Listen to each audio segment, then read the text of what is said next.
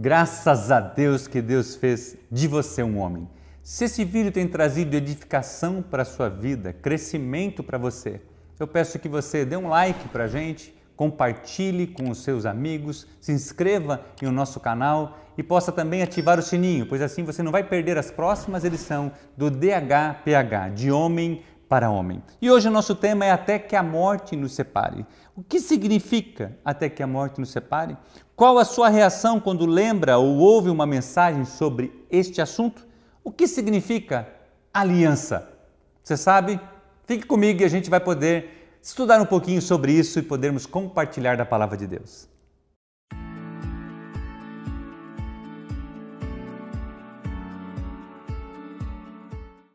Efésios capítulo 5, 25 nos diz: Marido, ame as suas mulheres, assim como Cristo amou a igreja e se entregou a si mesmo por ela. O que, que significa morte?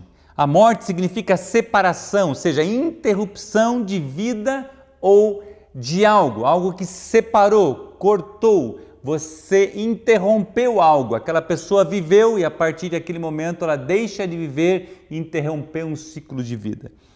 Um texto um pouquinho antes fala que as mulheres sejam submissas aos seus maridos. O que, que significa submissão? é baseada na condição de obedecer ordens de um superior, ser, ter, sem o direito de tomar decisões livres ou de expressar da forma que bem entender. O indivíduo que vive em estado de submissão é chamado de submisso, é caracterizado pelo excesso de umidade e servilismo. Normalmente, a submissão é marcada pela espontaneidade do submisso perante algo ou alguém, ou seja, uma obediência voluntária. Eu achei interessante nessa descrição no dicionário porque ele fala aqui de humildade. A Bíblia fala: bem-aventurados são os humildes e mansos de coração. A Bíblia nos fala que os humildes serão consolados. A Bíblia fala que os humildes receberão a graça do Senhor sobre eles. Quando nós nos casamos, você que é um homem casado, assim como eu, certo? Nós entramos em uma missão juntos, ou seja, marido e esposa, homem com uma mulher. Agora não são mais dois, mas são um. Certo? O texto fala: marido, amai a vossa esposa. Ainda no Efésios, no, em Gênesis capítulo 5, versículo de 1 a 2, fala assim: Este é o livro das gerações de Adão. No dia em que Deus criou o homem, a semelhança de Deus o fez. Macho e fêmea os criou, e os abençoou, e os chamou o seu nome Adão no dia em que foram criados. Ou seja, Deus fez Adão, Adão teve muito trabalho antes que Eva chegou, ele deu nomes a todos os animais, ele trabalhou intensamente colocando nomes às frutas, em tantos dias, a gente não sabe quanto tempo de trabalho ele teve. Depois ele, Deus olha para ele e fala assim: não é bom que o homem esteja só, far-lhe-ei uma adjuntora, alguém que esteja ao seu lado, que caminhe junto com ele. E ele faz Eva, e você conhece a história, depois vem o pecado, tudo, e Deus fala assim: Eu criei o homem e a mulher e o chamei de Adão. E aí ele fala assim: Deixará o, o filho, né, o homem, o seu, o seu pai e a sua mãe, e se unirá à sua mulher, e serão os dois uma só carne. Ou seja, através do casamento não existe mais, no meu caso, Marcos e Gledes, é os dois. Nós somos dois em um. O casamento nos torna um. E aí o texto fala comigo e com você como homem: ame a sua esposa como Cristo amou a sua igreja. Agora, o que é mais complexo para a gente? Sacrifício ou submissão? Muitos homens querem ser o rei da casa, eles não querem servir, eles querem ser servido. Agora, qual que é o exemplo de Cristo? Porque o texto fala assim: vós, maridos, ame suas, suas mulheres assim como Cristo amou a igreja. O amor de Cristo pela igreja foi sacrificial. Quando você lembra de sacrifício, você lembra de morte morreu o cordeiro para a limpeza, para o pecado, para a situação na qual estava dizendo, sendo feita lá na, na, época do Velho Testamento. Jesus morreu, ele se sacrificou para que eu e você tivéssemos vida. Então o que, que acontece? No nosso, nosso currículo de hombridade, nós temos um slogan falando: hombridade e semelhança a Cristo são sinônimos. É uma frase do Edwin Scott. E ele ensina através de vários cursos do currículo, falando para gente que eu e você precisamos assumir a responsabilidade de homem e amar a nossa esposa como Cristo amou a igreja. Amar a esposa como Cristo amou a igreja é um amor sacrificial. Então eu não vou morrer, porque muitas vezes o homem diz assim: eu estou disposto a morrer pela minha esposa.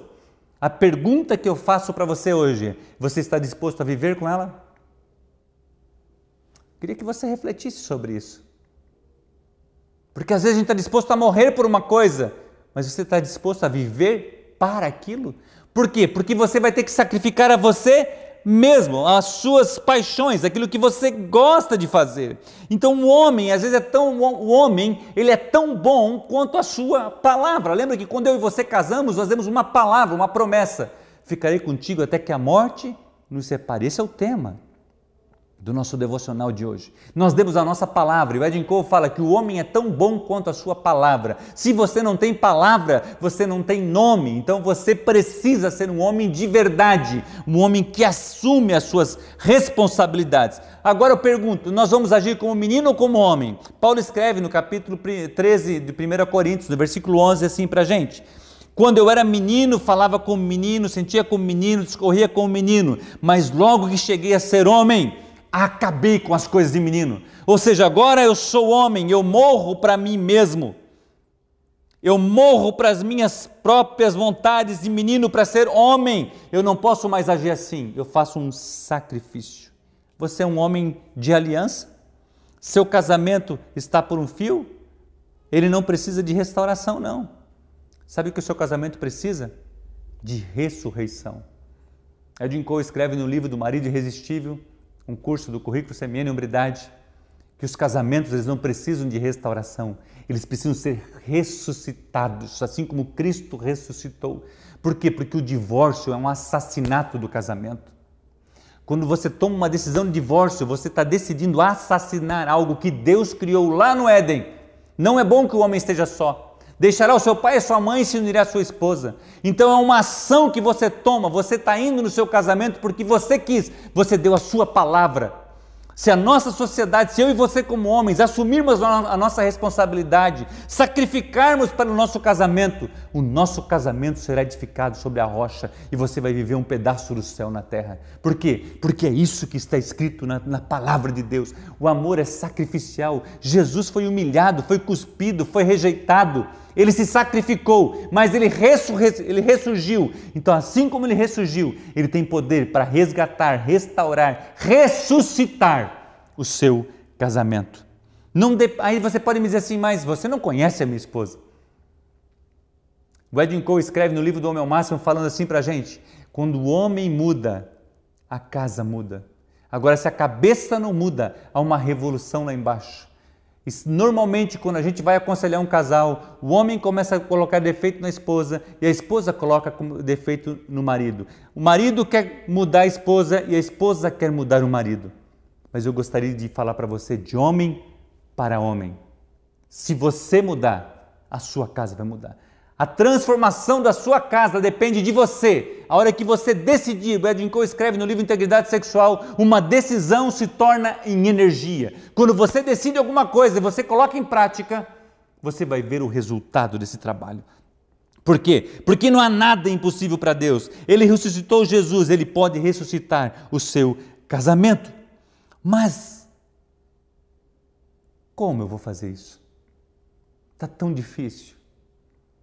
Está tão difícil caminhar.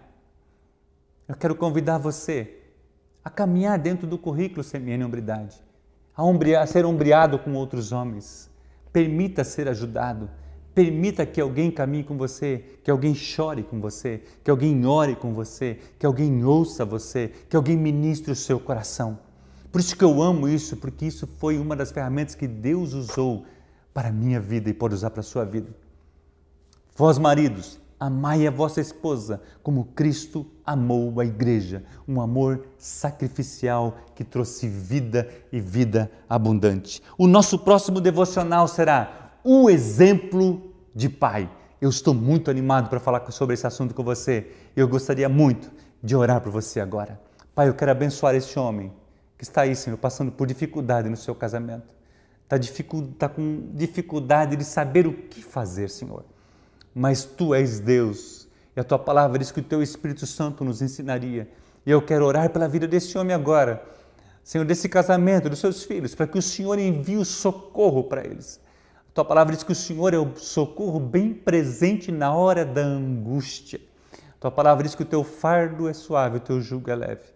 Eu quero abençoar a vida desse homem, Pai. Que o Senhor traga energia, que o Senhor traga convicção, que o Senhor traga fé, que o Senhor traga certeza ao seu coração, porque em nome de Jesus, o seu casamento será um pedaço do céu aqui na terra. Que Deus te abençoe e um grande abraço.